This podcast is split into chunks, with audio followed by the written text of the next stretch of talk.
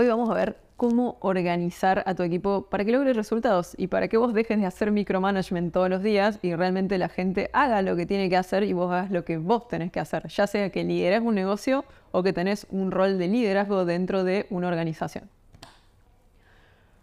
Hoy te voy a llevar por cinco puntos específicos y prácticos para que logres esto que te estoy contando. Punto número uno. Antes de sumar una persona a tu equipo o a tu organización, vos tenés que tener muy en cuenta cuál es tu cultura de trabajo. O sea, cuál es la cultura de trabajo que vos le querés transmitir a tu equipo.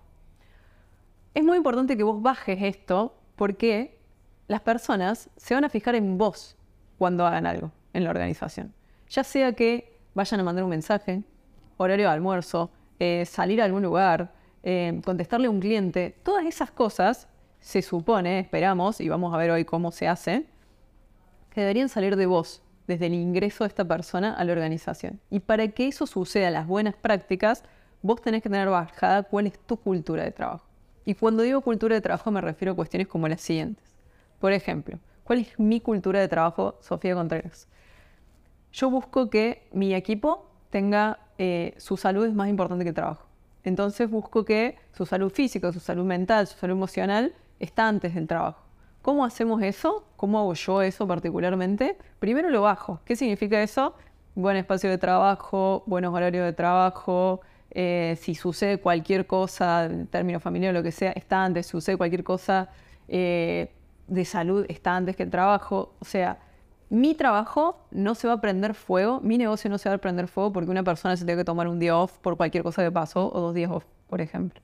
Entonces yo todas esas cosas las bajo y también bajo también todo lo que yo quiero que mi equipo tenga de beneficio.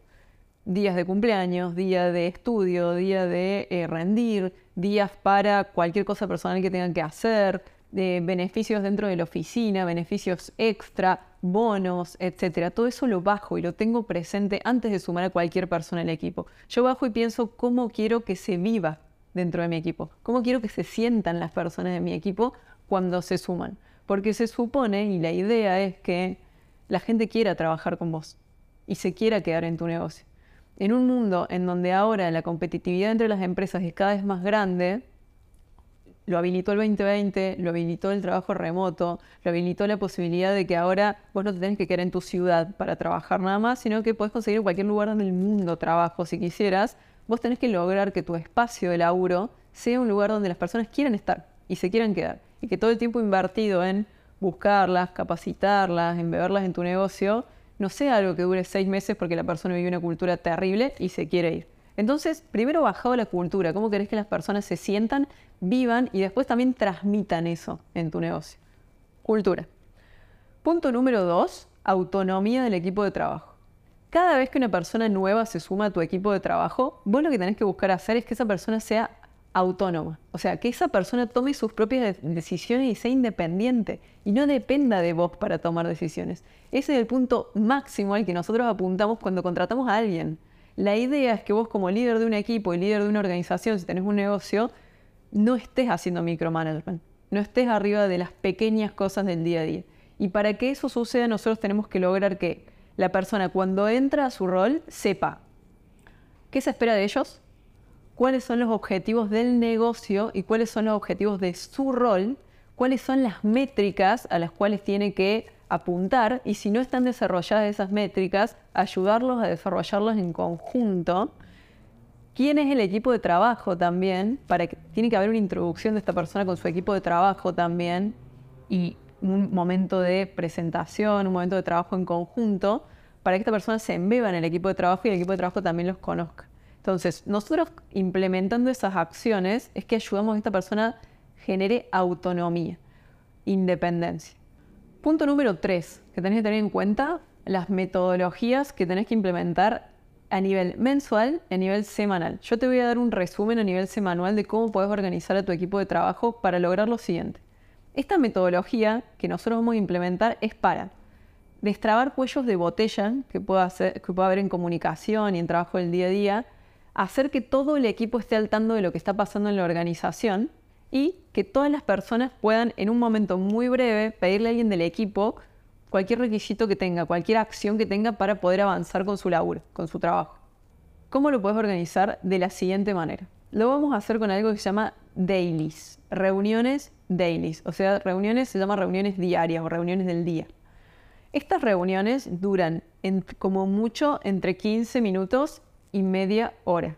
Si son dos personas en tu equipo, esa reunión no puede durar más de 15 minutos. Si son cinco personas, te va a durar media hora. Si son más personas, el objetivo es que no sea una reunión de una hora. Se tiene que buscar acortar lo más posible esa reunión.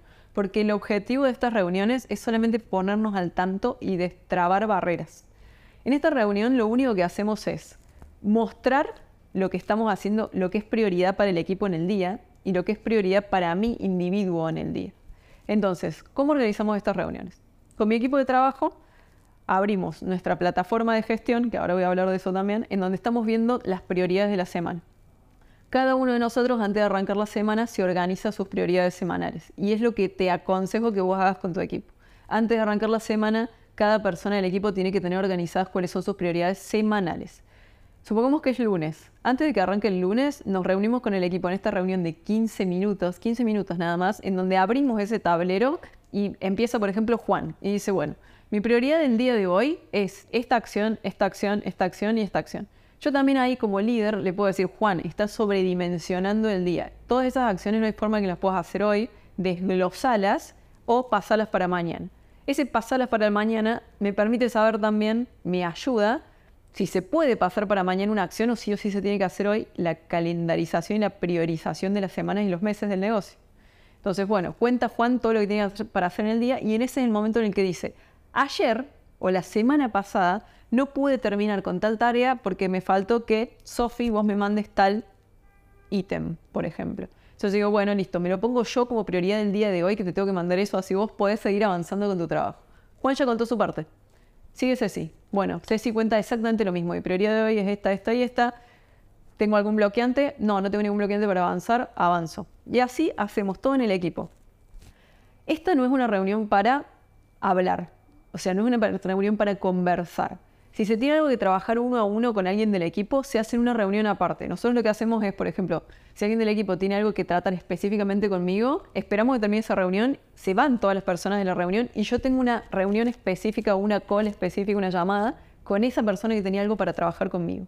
Entonces, con estas reuniones cortas de 15, 20, 30 minutos, ponemos a todo el equipo al tanto de lo que está pasando. ¿Cómo lo puedes organizar esto semanalmente? Puedes tener reuniones todos los días de 15 minutos la clave de esto es que efectivamente sean de 15 minutos. La clave de esto es que estén agendadas y sean inamovibles para todo el equipo. Todo el equipo tiene que respetar esa reunión y sumarse a esa reunión. ¿Quién se encarga de que esto suceda? La persona líder del negocio o la persona líder del equipo se va a encargar de que esto suceda. Esto en las metodologías ágiles se llama, es la persona de esto se llama Scrum Master. No es algo para profundizar en este momento, bueno, necesitas por qué saber ese dato. Yo te quiero dar la versión simple de cómo lo puedes hacer. ¿Cómo puedes hacer también estas reuniones? No las querés hacer todos los días, hacerlas aunque sea una vez por semana, con todo el equipo. Las puedes hacer los lunes y después el lunes siguiente. Las puedes hacer el lunes y el viernes. Las puedes hacer el lunes y a mitad de semana para ver cómo vienen avanzando, un lunes y un jueves. Entonces, si no las puedes hacer todos los días o si es un montón de golpe pasar con tu equipo a hacerlo todos los días, empezá por una reunión por semana vas a ver cómo eso va a agilizar la comunicación con el equipo. ¿Cómo complementamos estas reuniones? Con una herramienta de seguimiento. Puedes hacerlo con Trello, puedes hacerlo con Asana, puedes hacerlo con ClickUp, puedes hacerlo con la herramienta que a vos te sirva.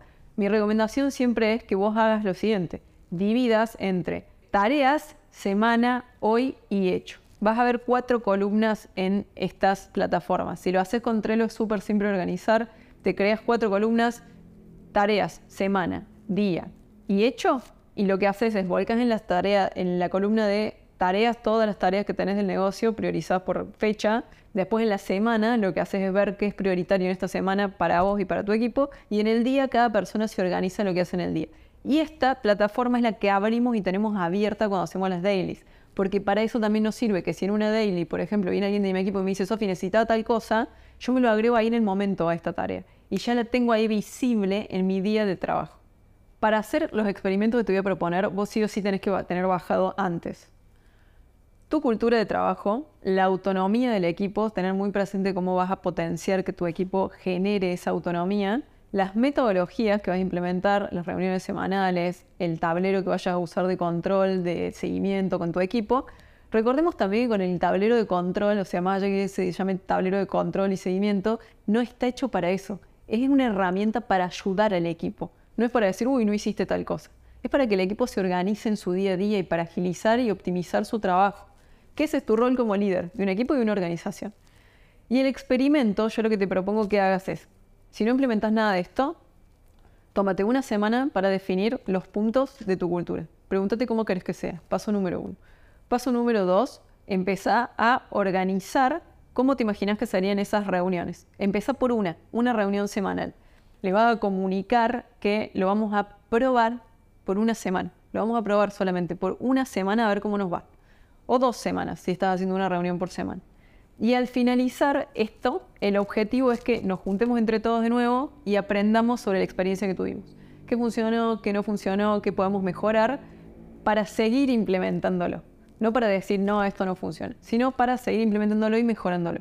Esto funciona. Si se implementa en el día a día, funciona, los resultados en el equipo son tangibles, la mejora en el trabajo de equipo es tangible, lo he aplicado con empresas de todos los tamaños que se te ocurran, lo aplico con mi negocio día a día, somos cinco personas y usamos esta metodología, los resultados son reales.